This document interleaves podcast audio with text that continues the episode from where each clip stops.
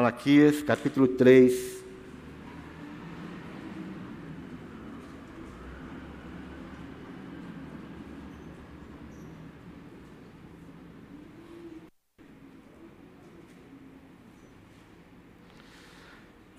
Semana passada, domingo, nós falamos sobre, aqui o capítulo 2, falamos sobre a família, sobre o divórcio, sobre a, a quebra da aliança, a aliança com a mulher da tua mocidade.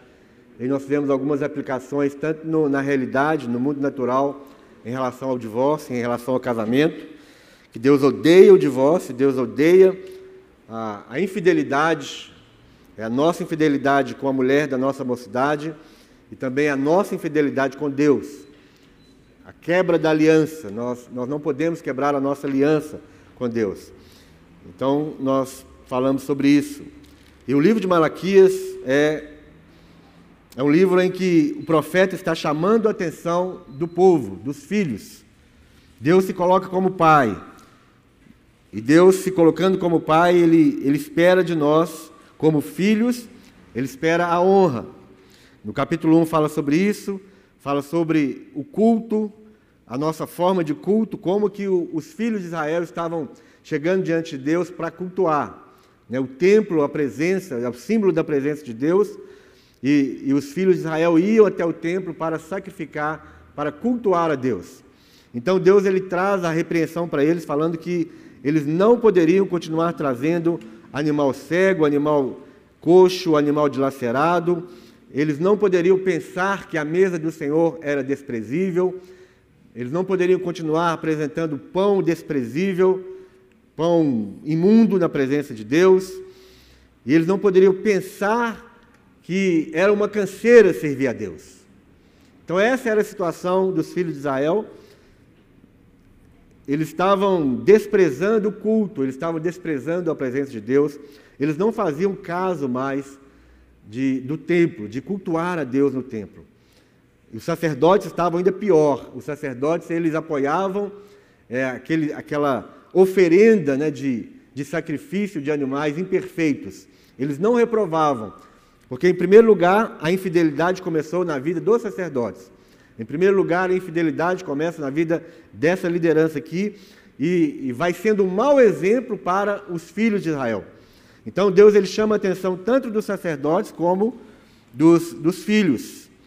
No capítulo 2, ele fala sobre é, a infidelidade dos sacerdotes, que eles desprezavam a palavra de Deus, eles não honravam mais a Deus com, com a dedicação à palavra, eles não ensinavam mais o que era certo, eles estavam desviados de Deus.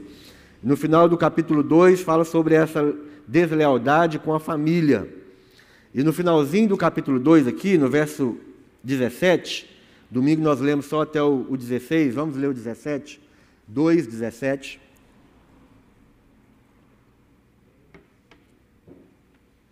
Malaquias 2, 17 fala Deus continuando, através do profeta, corrigir o povo. E ele diz assim: só lembrando, né? Nós, nós estamos entendendo que Deus se coloca como pai num ambiente onde a casa está cheia de filhos e os filhos fazem o que eles querem. Os filhos obedecem do jeito deles, os filhos atendem a ordem do pai no momento deles, do jeito deles, a hora que eles quiserem. É, o pai pede alguma coisa e o filho, daqui a pouco eu faço, depois eu faço, ah, se der tempo eu faço. Deixa eu mandar aqui o meu último WhatsApp, deixa eu responder a minha última mensagem, da minha última curtida, e aí depois eu vou. Então Deus, nesse ambiente em que os filhos estão ali, desobediência, desonrando o pai, Deus ele pega a sua vara e ele traz a, a disciplina para os seus filhos. Então, capítulo 1, capítulo 2, ele vai trazendo essa disciplina. No capítulo 2, ele ele traz essa disciplina muito forte em relação à infidelidade na família, infidelidade conjugal. E no verso 17 ele fala assim: Enfadais o Senhor com vossas palavras, e ainda dizeis: Em que o, o enfadamos? Então nós vamos ver sempre Deus trazendo a correção para os filhos de Israel, e Deus ele fala alguma coisa, ele traz uma exortação, e imediatamente eles têm uma, eles têm uma justificativa. Ou eles, eles fingem que não está tá acontecendo nada. Eles fingem que não é com eles. Então a palavra vem para eles assim: vocês estão enfadando o Senhor com as vossas palavras.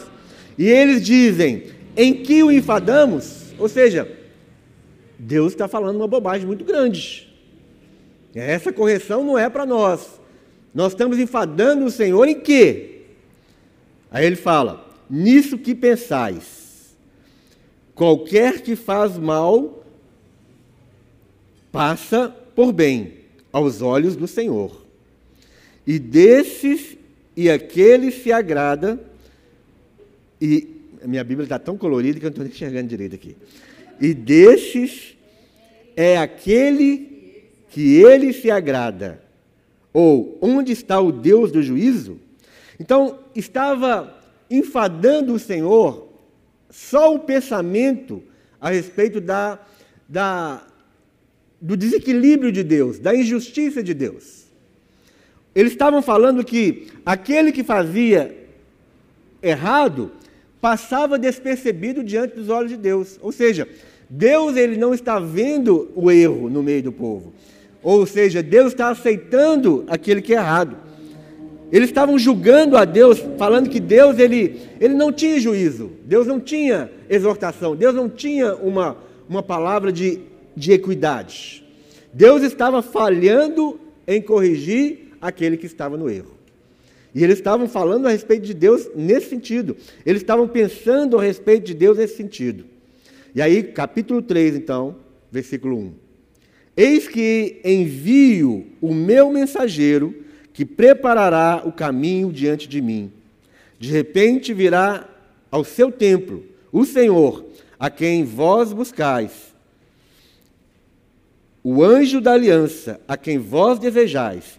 Eis que ele vem diz o Senhor dos Exércitos. Mas quem poderá suportar o dia da sua vinda? E quem poderá subsistir quando ele aparecer? Porque ele é como fogo do ourives e como a potassa dos lavandeiros. Assentar-se-á como derretedor e purificador de prata. Purificará os filhos de Levi e os refinará como ouro e como prata. Eles trarão ao Senhor justas ofertas. Então a oferta de Judá e de Jerusalém será agradável ao Senhor, como nos dias antigos e como nos primeiros anos. Chegar-me-ei a vós outros para juízo. Serei testemunhas veloz contra os feiticeiros, e contra os adúlteros, e contra os que juram falsamente, e contra os que defraudam o salário do jornaleiro, e oprimem a viúva e o órfão, e torcem o direito do estrangeiro e não me temem, diz o Senhor dos Exércitos. Então, diante dessa acusação do povo em relação à justiça de Deus, em relação ao juízo de Deus, em relação à seriedade de Deus, eles estavam julgando a Deus, falando que Deus ele estava simplesmente fazendo vistas grossas diante daquele que praticava o mal. Deus ele fala que ele enviaria o seu mensageiro, o seu anjo, e esse mensageiro, ele traria o juízo. E Deus ele coloca aqui no rol daqueles que estão prestes a receber o juízo, Deus coloca todos aqueles que, que são adúlteros, aqueles que juram falsamente, aqueles que estão defraudando o salário de jornaleiro, aqueles que oprimem a viúva e o órfão, aqueles que torcem o direito do estrangeiro. Ou seja, Deus está mostrando para eles que todos eles estavam debaixo desse juízo que apesar deles, deles estarem julgando a Deus, que Deus estava desatento em relação àquilo que estava acontecendo de maldade, essa maldade vinha deles. O erro vinha deles. É, a, a, o fechar os olhos para o mal era uma característica deles. E Deus traria o juízo. Ele, ele falou: Eis que eu envio o mensageiro que preparará o caminho diante de mim. De repente virá ao seu templo o Senhor, a quem vós buscais, o anjo da aliança, a quem vós desejais. E ele fala, verso 2: Quem poderá suportar o dia da sua vinda? E quem poderá subsistir quando ele aparecer? Porque ele é como fogo do ourives e como a potassa dos lavandeiros. Ele vai se assentar e ele vai trazer a purificação. Então, irmãos, Deus ele está vendo cada injustiça que é feita. Deus está vendo, Deus está atento a cada mal que é praticado. Muitas vezes nós pensamos que Deus está alheio às situações. Pode ser até mesmo que seja uma situação sua, uma injustiça que você está sofrendo, uma, uma situação qualquer que, que parece que Deus não está vendo. Deus está atento e Deus vai trazer o juízo no momento certo.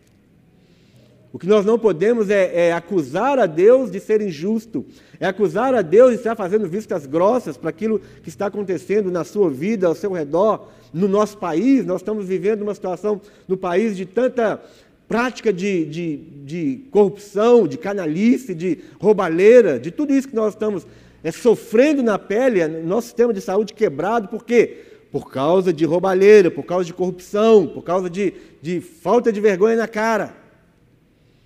E Deus está vendo isso. Mais cedo ou mais tarde, no momento de Deus, o juízo virá e ninguém ficará impune. E isso serve para nós. Mais cedo e mais tarde, o juízo virá sobre nós se não tiver arrependimento pelos nossos erros. Se nós simplesmente pensarmos que Deus está fazendo vistas grossas, não só com o erro do outro, mas com o meu erro. Se eu achar que Deus está fazendo vistas grossas com os meus pensamentos errados, impuros, injustos, mais cedo ou mais tarde o juízo virá sobre a minha vida, se eu acho que Deus não está vendo. É muito interessante a gente prestar atenção no seguinte: quando o, o profeta fala, vocês estão enfadando o Senhor com as vossas palavras, e ainda vocês dizem, em que estamos enfadando? Nisto que pensais nisto que pensais. Deus conhece o pensamento antes que aquilo se expresse em palavras. Então, até um pensamento injusto, um pensamento errado, um pensamento, qualquer pensamento que não está alinhado com a palavra de Deus, você precisa arrepender desse pensamento mal. Porque Deus ele não faz vistas grossas, Deus conhece. E no momento certo, todo pecado que não é arrependido, todo pecado que não é confessado, todo pecado que não estiver debaixo do sangue de Jesus, o juízo de Deus vem contra esse pecado. Quer você acredite ou não. A palavra de Deus é verdade e pronto.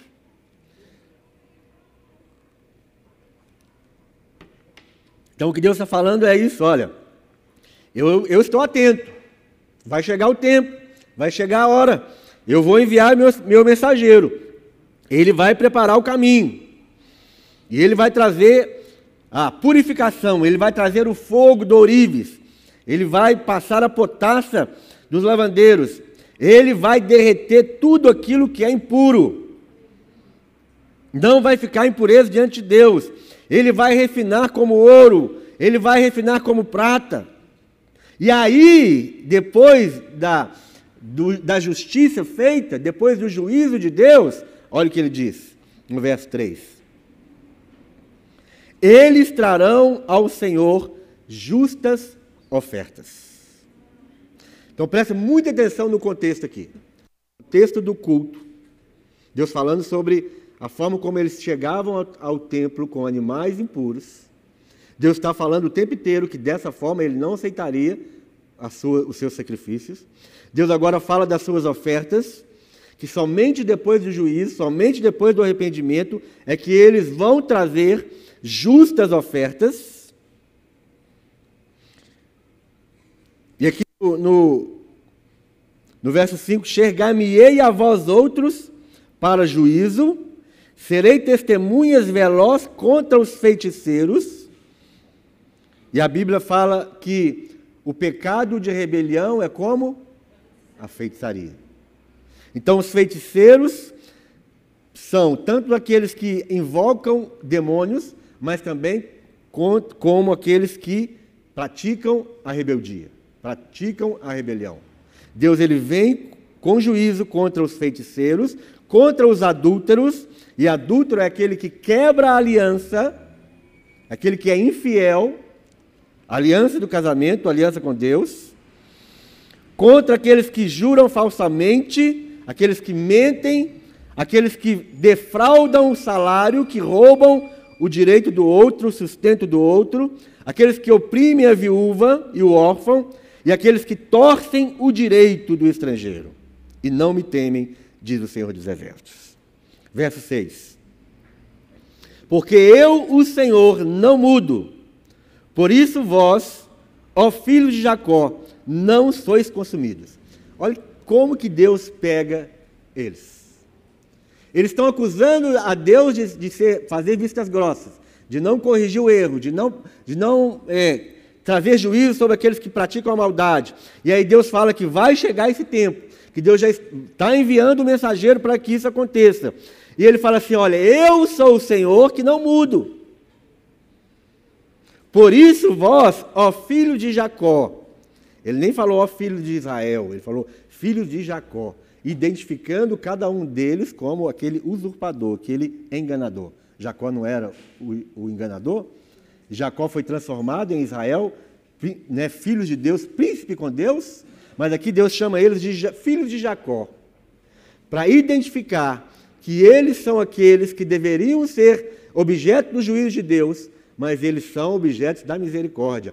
Deus falou: porque eu não mudo, porque se eu mudasse, todos vocês estariam destruídos. Deus, é como se Deus jogasse na cara deles essa verdade.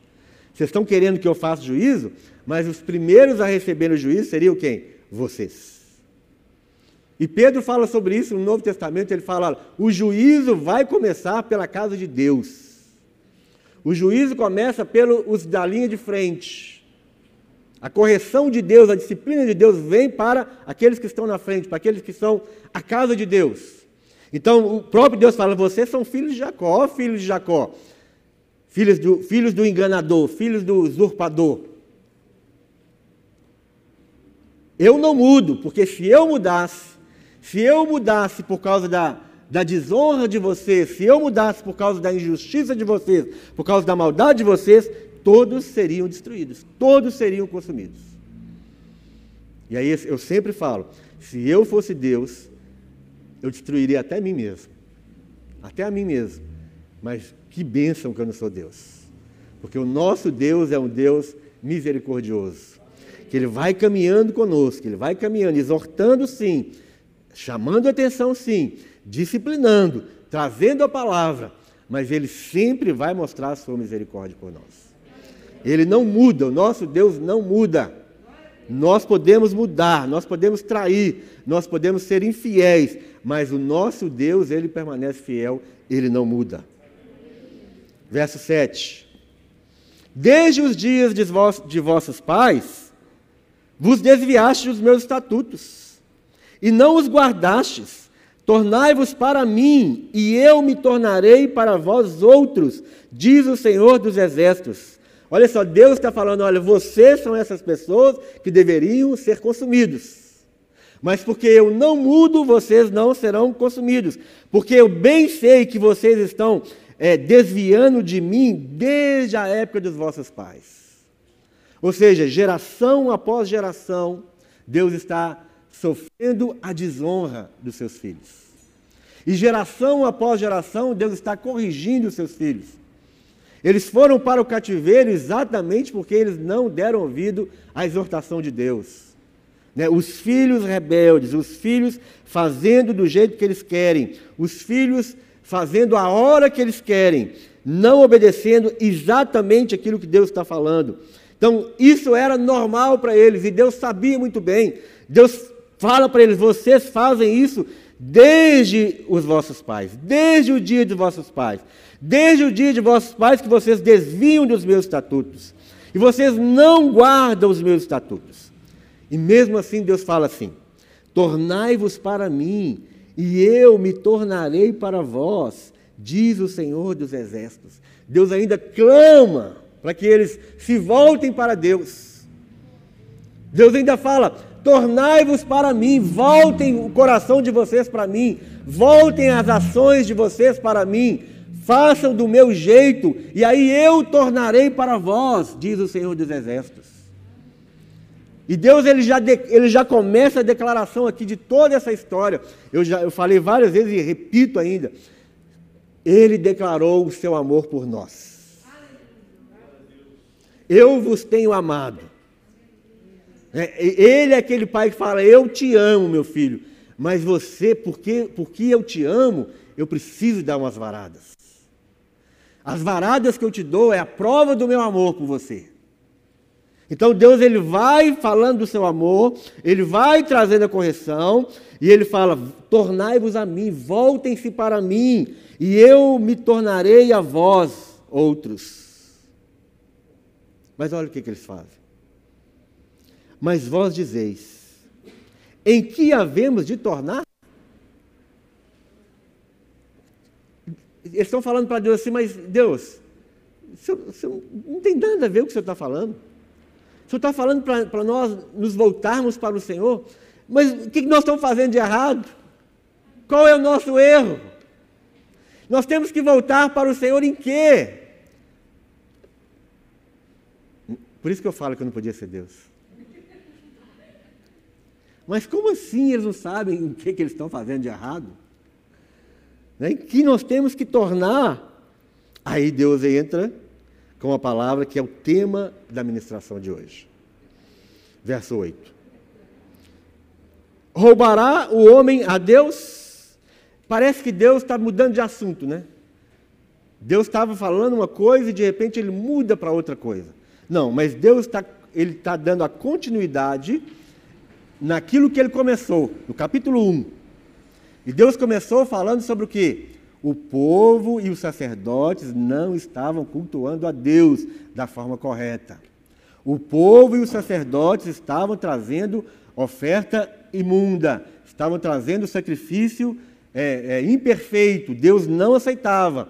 E Deus vai falando da deslealdade, vai falando de tudo isso. E aí eles perguntam para Deus: Nós temos que voltar ao Senhor para quê? Aí ele fala: Roubará o homem a Deus? Todavia vós me roubais e dizeis: Em que temos te roubado?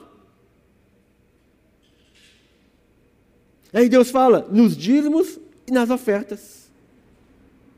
Com maldição sois amaldiçoados, porque a mim me roubais, vós, a nação toda. Deus ele começa, ele continua falando sobre o pecado deles, que é o que? Não saber cultuar a Deus, não saber adorar a Deus. Ou melhor dizendo, fazer do jeito deles, fazer do jeito errado. E aí nós vamos ver que, lendo o texto, nós vamos ver que não necessariamente eles tinham parado de dizimar, mas eles não estavam sendo fiéis no ato de dizimar. Não era que eles não, eles pararam completamente, mas eles não estavam sendo fiéis. Eles não estavam cumprindo exatamente o que Deus falou. Dízimo é o quê? Dízimo é 20%? É 5? É quanto? 10. E aí ele continua dizendo: Trazei todos os dízimos à casa do tesouro. Todos os dízimos. Ou seja, você precisa trazer exatamente aquilo que é dízimo. Você precisa trazer todo o dízimo. Não é só uma parte. Trazei todos os dízimos à casa do tesouro, para que haja mantimento na minha casa. E provai-me nisto, diz o Senhor dos Exércitos, se eu não vos abrir as janelas dos céus e não derramar sobre vós bênçãos sem medida. Por vossa causa repreenderei o devorador, para que não vos consuma o fruto da terra. A vossa vida no campo não será estéril, diz o Senhor dos Exércitos. Todas as nações vos chamarão felizes, porque vós sereis uma terra deleitosa, diz o Senhor dos Exércitos. Então, meus irmãos, o que está acontecendo aqui é que Deus ele continua trazendo para eles a exortação a respeito do culto. Deus não mudou de assunto. Deus agora não parou de falar sobre o culto e agora falou outra coisa sobre dinheiro, sobre dízimo. Não. O contexto é como cultuar a Deus. Então, o dízimo e as ofertas é culto a Deus. Dízimo é culto a Deus. Dízimo é oferta a Deus espiritual. É adoração a Deus. Se você entender que dízimo não é um assunto diferente do que Deus está falando desde o começo, você não vai ter problema com dizimar e ofertar. Porque dizimar ao Senhor é a mesma coisa de você cantar a Deus. É a mesma coisa de você orar a Deus. Dizimar ao Senhor é um ato de culto, faz parte do culto. E isso é uma realidade. Deus ele é dono de tudo. Já pensou que Deus é dono de tudo? E Deus ele não precisaria de dízimo. Deus não precisaria de oferta. Mas Deus ele só faz isso, ele só instituiu é, ofertas e dízimos justamente para que ele seja cultuado dessa forma. Deus ele, ele estabeleceu isso. O primeiro propósito de Deus nas ofertas e nos dízimos é o culto. O segundo propósito é o sustento do outro.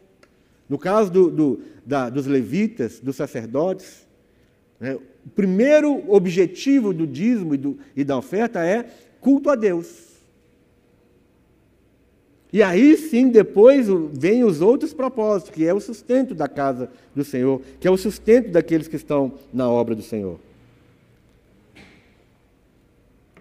Então, Deus podia fazer como ele fez lá no deserto, simplesmente começar a cair é, pão do céu. É, o maná poderia continuar caindo e todos nós seríamos sustentados de maneira sobrenatural. Mas Deus está dando para nós uma oportunidade de cultuar o seu nome e adorar o seu nome, através da entrega. Porque o nosso dinheiro, o nosso dinheiro, ele, ele simboliza para nós a nossa própria vida. O nosso dinheiro é resultado de um esforço, é resultado de um trabalho. Mas nós precisamos entender que esse esforço e esse trabalho não seria possível se nós não tivéssemos a vida que Deus nos dá. A inteligência, a sabedoria, a capacidade. Então, no final da, da, de tudo, tudo que nós temos vem de Deus. E nós estamos oferecendo a Deus como culto.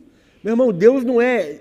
Deus não. Nós temos que apagar a imagem de Deus com aquele, aqueles, aqueles demônios das encruzilhadas. Porque o que, o que é feito nas encruzilhadas? É, é feito o quê? Uma oferta, não é? Você está oferecendo, aquilo é uma oferenda. Aquilo pode ser, aquilo é uma oferta, aquilo é uma entrega, aquilo é um dízimo. Aquilo é uma forma de culto aos demônios. Então, nós não podemos ter essa imagem. Eu não estou trazendo é, uma oferenda. Eu não estou trazendo uma oferenda. Mas eu estou cultuando a Deus. Eu não estou trazendo uma, uma botija vermelha com sangue de galinha. Eu estou trazendo a minha vida no culto a Deus, cultuando a Deus. O meu dinheiro, ele é o símbolo da minha vida. Eu não estou entregando. Deus não está olhando para a nota de 100 reais. Deus não está fazendo conta da nota de 100 reais. Porque para Deus tanto faz. Jesus falou que aquela mulher que deu aquela moedinha, ele, ele, ela deu o quê? Tudo. Por quê? Porque ela deu a vida dela.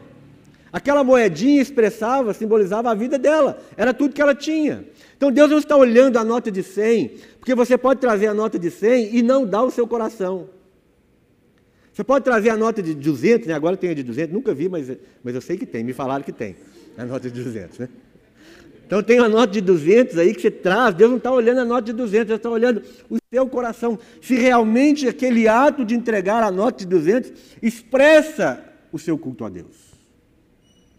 E é isso que Deus está falando. Deus está falando, a maldição de não entregar dízimo é a mesma maldição de você trazer um animal, um animal de qualquer jeito, você cultuar a Deus de qualquer jeito. Não existe nenhum misticismo nessa questão de, de ser amaldiçoado por não entregar o dízimo. Na realidade, nós seremos amaldiçoados no sentido de receber a consequência do nosso pecado se nós não cultuarmos a Deus, seja esse culto como for. Não é, não é especialidade de Deus amaldiçoar alguém porque ele não deu dízimo. Mas é uma desobediência. A maldição vem como, como é resultado da desobediência de não cultuar a Deus através da entrega de dízimo e oferta. Porque muitos estão usando isso, essa questão de se você não trouxer o dízimo, você vai, vai ser amaldiçoado por Deus.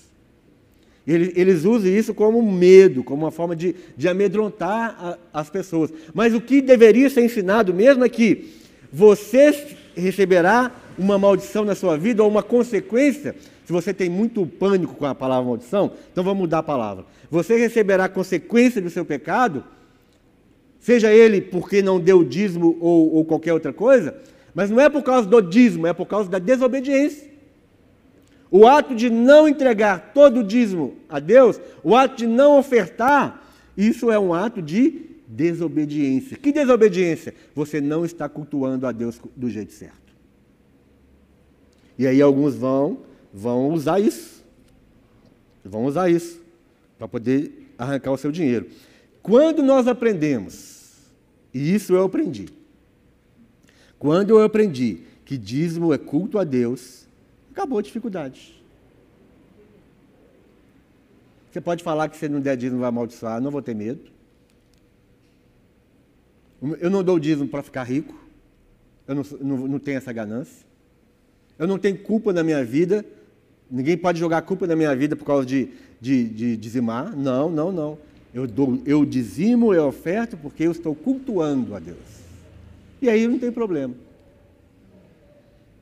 Deus não, Deus não está atrás da sua nota. Deus não está atrás da sua transferência bancária. Deus está atrás do seu culto. E se você tem dificuldade de entregar dízimo e oferta, você tem dificuldade de cultuar a Deus. E esse é o problema. Esse é, o, é, é só esse o problema. Se você não consegue cultuar a Deus com seu real, você não consegue cultuar a Deus de forma alguma, meu irmão. Você está oferecendo animal cego, imundo, dilacerado, imperfeito. Então, o que não é o dízimo, gente? Vamos falar aqui do que não é o dízimo. Alguns falam assim: o dízimo é da lei. Então, nós não estamos vivendo debaixo da lei. Eu não preciso dizimar, então. Não. Mentira. O dízimo começou lá com Melquisedeque. Abraão dando seu dízimo a quem? Melquisedeque. 400 anos antes da lei. Então o dízimo não é da lei. O dízimo não é da lei, mas o dízimo está na lei e o dízimo está hoje na graça. O dízimo ele vem na história da humanidade. Por quê? Porque dízimo é culto. Será que quando Caim e Abel estavam oferecendo, fazendo aquelas ofertas a Deus, eles não tinham uma consciência de, de, de dízimo? Não era aquilo que eles entendiam como a parte que eles tinham para adorar a Deus, como resultado do trabalho deles? Porque nós não oferecemos uma botija de sangue de galinha para Deus. Não era isso que eles estavam fazendo. Eles estavam cultuando a Deus com aquilo que eles tinham. E Deus não aceitou o culto de Caim. O culto de Caim estava errado. Caim fez errado. Então, o culto, dízimo não é da lei, dízimo é antes da lei, o dízimo está na lei e o dízimo permanece além da lei. Jesus falou sobre isso. O dízimo não é sobra. Tem gente que fala assim, pastor, não consigo, não sobra dinheiro para dar o dízimo. Nunca vai sobrar, porque dízimo não é sobra. Dízimo é primícia. Dízimo é a primeira coisa que você tira. Você, se você ganha 10 mil, você não ganha 10 mil, meu irmão, você ganha 9. Porque mil é de Deus. Aliás, eu não gosto nem disso. Eu gosto de falar, de pensar assim: Deus me deixou ficar com 90%. Porque se tudo é dele, Deus ele, ele fez essa maravilha, essa graça de me deixar ficar com 90%. Então, dízimo não é sobra, nunca vai sobrar, meu irmão. Se a sua mentalidade é de se sobrar o dor, nunca vai sobrar. Dízimo não é sobra, dízimo é primícias. E eu, algumas pessoas falam assim, pastor, eu não estou sentindo de dar dízimo. Esse mês eu não senti no meu coração de dar dízimo. Então, meu irmão, dízimo não é sentimento, dízimo é ordenança, dízimo é culto, é forma de culto. Você não tem que sentir se você vai dar dízimo ou não. Se você esperar sentir dar dízimo, você nunca vai dar dízimo. Porque nós somos gananciosos, nós queremos, nós temos medo de faltar, então você vai guardar cada moedinha. Então não tem esse negócio de sentir, não. É engano, isso é, é demônio. É o demônio que pôs no seu coração para você sentir de não dar o dízimo esse mês, tá? Não é, não é Espírito de Deus, não. Dízimo, tem gente que fala assim, olha, eu, eu entrego, a minha, o meu dízimo são as ofertas que eu entrego. Não, oferta é oferta, dízimo é dízimo. Deus fala de, de, de dízimo e fala de oferta. Oferta é outra coisa. E o dízimo não é nosso, o dízimo é de Deus. Então, são essas verdades nós temos que aprender, temos que ter no nosso coração. Então, vamos ver aqui alguns perigos sobre o dízimo. Então, aqui no verso 8, Malaquias 3, verso 8: Roubará o homem a Deus? Todavia, vós me roubais e dizeis: Em que te roubamos? Nos dízimos e nas ofertas. Essa palavra roubar aqui, irmãos, ela significa é, agir trapaceiramente, agir traiçoeiramente. Ou seja, você não é, não é simplesmente tomar, mas é entregar traiçoeiramente ou entregar enganadamente. O que, que quer dizer isso? Você não entrega o que tem que entregar, da forma que tem que entregar. Lembra lá de Ananias e Safira? Eles estavam entregando dízimo? Na cabeça deles, sim, né? Mas o que, que eles estavam fazendo na realidade? Eles estavam o quê? Retendo uma parte. Então eles estavam roubando de Deus. Eles estavam fingindo que aquilo era o culto deles. Mas eles estavam mentindo, eles estavam fazendo do jeito deles. Então eles estavam roubando de Deus. Os dízimos são santos ao Senhor e não podemos lançar mão deles. Retê-los é apropriação indébita, é roubo ao Senhor não dizimarmos, não entregar o dízimo é roubo, porque não pertence a nós, pertence a Deus. Essa é outra consciência que nós precisamos. Se nós entendemos que o dízimo é de Deus, nós simplesmente vamos devolver aquilo que é dele, em ato de culto. Então nós não podemos roubar do Senhor. Nós temos que entregar para o Senhor, porque aquilo nós temos que devolver para o Senhor, porque aquilo é do Senhor.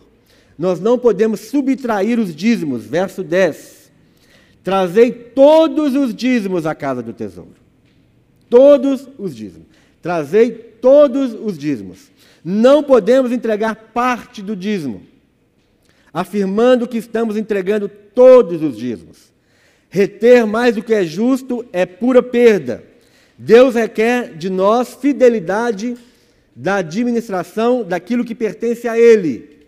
Então eu não posso fingir de bobo como, como eles fizeram lá na Nisa Safira, retendo uma parte. É para entregar todo o dízimo, todo. Dízimo é 10%, não é 9%, não é 5%, não é 9,999, é 10%. É todo o dízimo. Dízimo de quê? De toda a tua renda. Ah, mas eu ganhei um dinheiro assim que eu não estava esperando. Glória a Deus, meu, cultua a Deus. Só porque você não estava esperando, você não tem que dar? Nós temos as nossas artimanhas para poder roubar de Deus, para trapacear, exatamente a palavra original, trapacear. Né? A gente sempre arruma um jeito né, de, de não ter que eu vou fazer uma pergunta para o pastor, mas eu, tomara que ele fale que não precisa dizimar. Que não precisa dizimar disso. Né? Eu tenho esperança que ele vai falar que eu estou liberado. Alguns perguntam, mas, né, gente? Né? Alguns perguntam desse jeito, outros não, tá? Outros perguntam para saber mesmo. Mas nós não podemos reter, nós não podemos subtrair. Né? Nós não podemos dar uma. Nós não podemos chegar lá e fingir de bobo e levar o. o você sabe que o animal é cego. Você sabe que não pode dar um animal cego, você vai dar um animal cego? Isso é desobediência, isso é infidelidade. Você sabe que teve aquele dinheirinho que você, que você ganhou e você fala assim, mas isso aqui foi oferta. O irmão que me deu oferta. Então, eu acho que não precisa dizimar, né? Tem gente que fala assim, olha, ah, o meu dízimo é, é, por exemplo, os diáconos aqui. Se um dia os diáconos pensarem assim, não, o meu dízimo é aquilo que eu faço na casa do Senhor, não preciso de dar, de dar meu dízimo. Nós estamos fritos. Se todo mundo começar a pensar assim, não, meu dízimo já é meu trabalho, acabou o dízimo, não tem mais dízimo. Não é de seu jeito, meu irmão. É do jeito de Deus. Ah, mas eu faço, tanto, faço tanta coisa para Deus, então Deus não vai se importar de eu não dar o dízimo. Não, você tem que dizimar. Eu não dizimo, eu não dizimo, olha essas frases né, que a gente às vezes fala. Eu não dizimo porque não concordo com a maneira como o dízimo é administrado. Sabia que tem gente que fala, não, eu não dizimo porque eu, eu sei que o pastor acabou de comprar o um carro novo. Você já viu a roupa da, da esposa do pastor? Ó, oh, meu irmão, aquilo ali é de marca, aquilo deve custar uns. Você já viu a, a, a, a, esposa do pastor foi no salão. Você já viu quanto que é a escovinha naquele salão? A, a esposa do pastor está sempre de chapinha no cabelo. Quanto que é uma chapinha? Então não vou dar meu dízimo, porque eles não sabem administrar. Você falar isso, meu irmão, é a mesma coisa de você entrar no ônibus e falar assim: eu não vou pagar a passagem porque eu não gosto do jeito que o motorista dirige. Você vai fazer isso? Você vai entrar no ônibus e vai falar: não pago a passagem porque eu não gosto do jeito que, que você dirige esse ônibus. É a mesma coisa. Qualquer má administração da liderança com o dízimo que é de Deus, o juízo virá. Confie em Deus que o juízo virá. Mais cedo ou mais tarde vai explodir e vai ser publicado nos eirados, nos telhados. Então você não pode praticar um pecado porque outro está praticando pecado. Se tem pastor roubando, se tem pastor usando o dinheiro de forma errada, Deus vai corrigi-lo. Não, não amontoe um pecado sobre a sua vida por causa do pecado do outro. Seja fiel a Deus e pronto, meu irmão. Muitas vezes a gente faz isso como desculpa. Se o pastor está tá gastando dinheiro da igreja, isso tudo, pode deixar, Deus vai pôr a mão nele. Pode ter certeza que Deus vai pôr a mão nele. Nós não vamos entrar no ônibus e, e viajar sem pagar porque nós não gostamos do, da roupa do motorista. Se você entra no McDonald's, você, você vai ter que pagar. Mesmo, ah, mas eu não concordo com o jeito que o dono do McDonald's está gastando dinheiro dele. Você tem que pagar. Nós não podemos subestimar os dízimos. Porque quando Deus confrontou eles, eles falaram assim: que nós estamos te roubando? Aí Deus fala para eles: nos dízimos e nas ofertas. Parece, parece assim que, ah, mas dízimo e oferta? Você está falando que, que é roubo? Eu não entregar o dízimo e oferta é roubo? Você está falando que eu vou ser amaldiçoado porque eu não estou entregando dízimo e oferta? Está subestimando o dízimo. Né?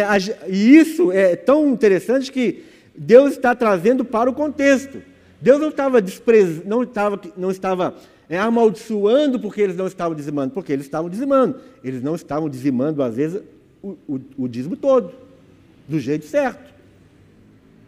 Se eles tinham, por exemplo, lá, dez, dez ovelhas, era isso que estava acontecendo naquela época também. Eles tinham dez ovelhas, tinham que dar o dízimo de uma ovelha eles pegavam a pior, a que já estava doente, a que já estava quase morrendo. Era isso que estava acontecendo com, com, com o povo naquela época.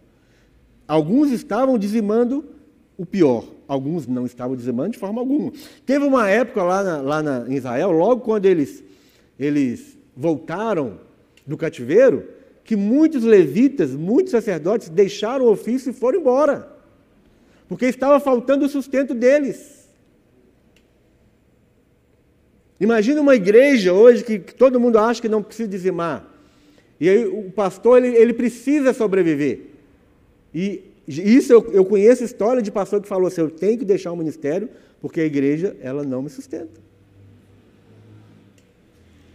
Então você está sendo o quê? Desleal, você está sendo pedra de tropeço, de fazer com que alguém deixe o ministério por causa da sua infidelidade. Isso estava acontecendo naquela época também. Então, o dízimo é do Senhor. E nós temos que entregar tudo para o Senhor, do jeito que ele instituiu. Nós não podemos ser negligentes com o dízimo e nem achar que dízimo é outro assunto.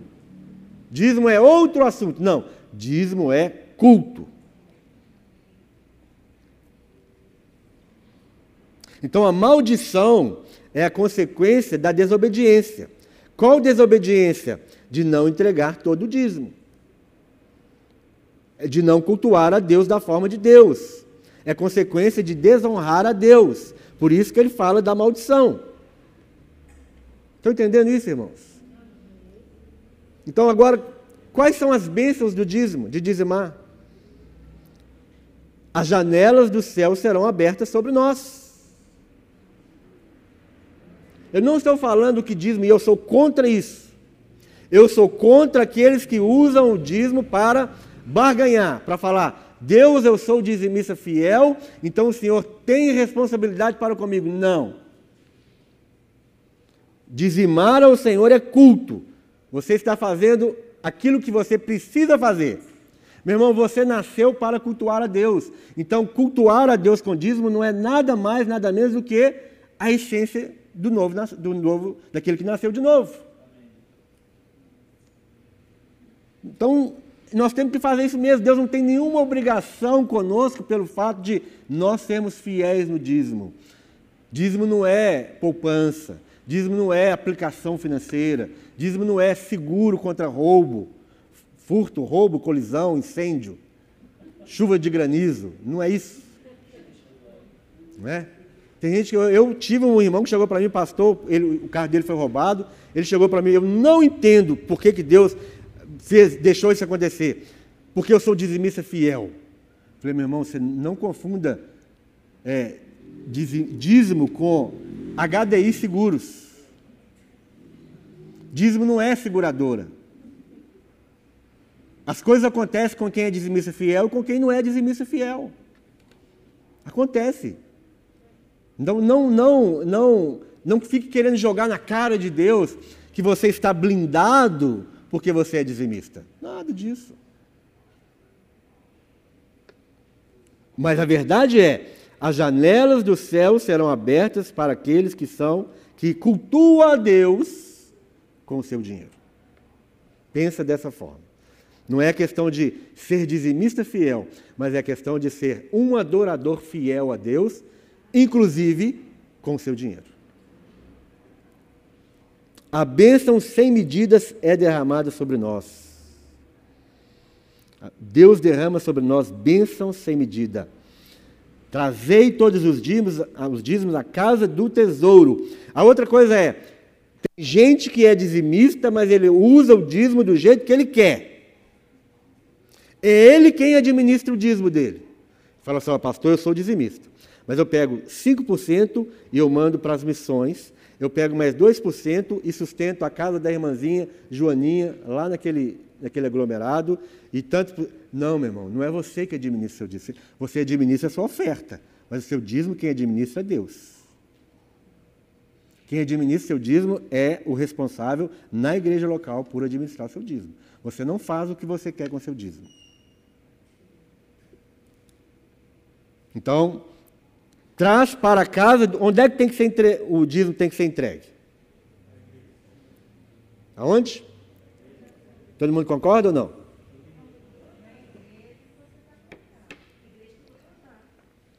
A gente fala, pastor, esse mês eu senti dar a oferta lá na Assembleia de Deus. Então, meu filho, vai comer lá. Porque é na casa do tesouro, para que haja o quê? Mantimento. Mantimento aonde? Na casa onde você está. Então, se você vai dar o dízimo para ter mantimento na outra casa, então vai comer lá. É onde você está sendo alimentado que você entrega o seu dízimo. Onde você está sendo alimentado que você cultua, que você adora. Então, isso é outra, outro engano. Você não dizima onde você quer, você dizima na casa do Senhor, na casa do tesouro, aonde você vai ter alimento. Amém? Então, para a gente terminar, a gente vai, nós vamos cear agora. Então, trazei todos os dias na casa do tesouro, para que haja mantimento na minha casa. Ah, então tá vendo, pastor? Tá vendo? Eu sabia que não era para. O dízimo é para mantimento, é para comida. É? Então nós vamos pagar aluguel, nós vamos pagar CEMIG, nós vamos pagar Copasa. Entenda que o seu dízimo é para isso também. Não podemos simplesmente espiritualizar. O dízimo não é, presta atenção, vou falar de novo. O dízimo não é um, uma cumbuquinha de sangue de galinha. Quando você traz o seu dízimo em adoração, o que Deus está vendo é a sua adoração. Aquele dinheiro vai ser usado com as coisas normais da vida: pagar aluguel, pagar a conta de água, pagar a CEMIG, trazer mantimento para o pastor. Você acha que pastor não precisa comer? Você acha que pastor não precisa vestir? Tem gente que acha que não precisa, né? Tem que ficar todo dia mandando, pedindo a Deus, Deus manda o corvo, manda o corvo, Senhor. O corvo é você, meu filho. Você que é o corvo, que tem que trazer a comidinha no bico, para poder pôr comida na mesa do pastor. Né? O apóstolo Paulo, na nova aliança, ele fala: Digno de dobrados honorários é aquele que se esmera no ensino. Pastor não, vem, não, pastor não é anjo, pastor é gente. Ainda que ele seja chamado como anjo da, da igreja, mas ele não é anjo, gente. Ele é de carne e osso.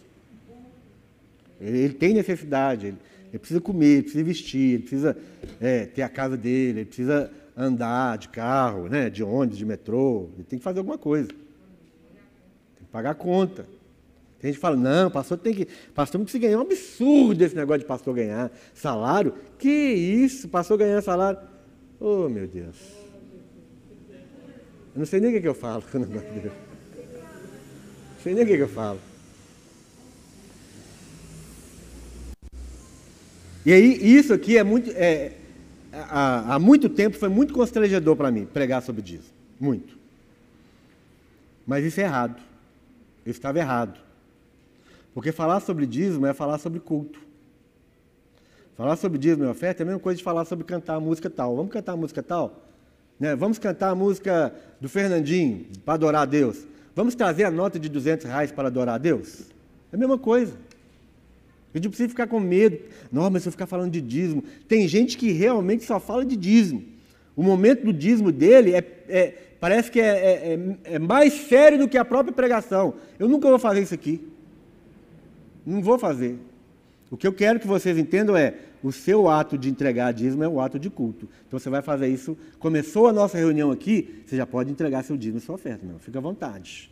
Mas se você esperar eu ter um, momento em que eu vou enfatizar aquilo ali cansativamente, por muito medo nas suas costas e muita culpa nas suas costas, não, não vou fazer isso. Porque não foi isso que eu aprendi. Deus está nos abençoando. Mesmo na pandemia, Deus está abençoando essa igreja maravilhosamente. Porque eu estou entendendo que vocês estão entendendo que isso é culto a Deus. Então, se alguém precisa de cesta básica, tem aqui. Se alguém precisa de uma ajuda, nós estamos ajudando. Nós não ficamos no vermelho desde a pandemia. Não ficamos no vermelho. Isso é um milagre, posso te falar. Eu estou vendo pastores que insistem, insistem, insistem sobre o dízimo, atormentam o povo com a palavra de dízimo e ele está no vermelho. Porque não é isso que vai fazer você entregar dízimo. O que vai fazer você entregar dízimo é você entender que o seu dízimo é culto a Deus. Amém? O louvor pode vir. Vamos ficar de pé. Eu nunca vi um dízimo. Oh, gente, olha só. A irmã Heloísa. A irmã Heloísa, tá, toda vez ela tem um testemunho para contar para nós.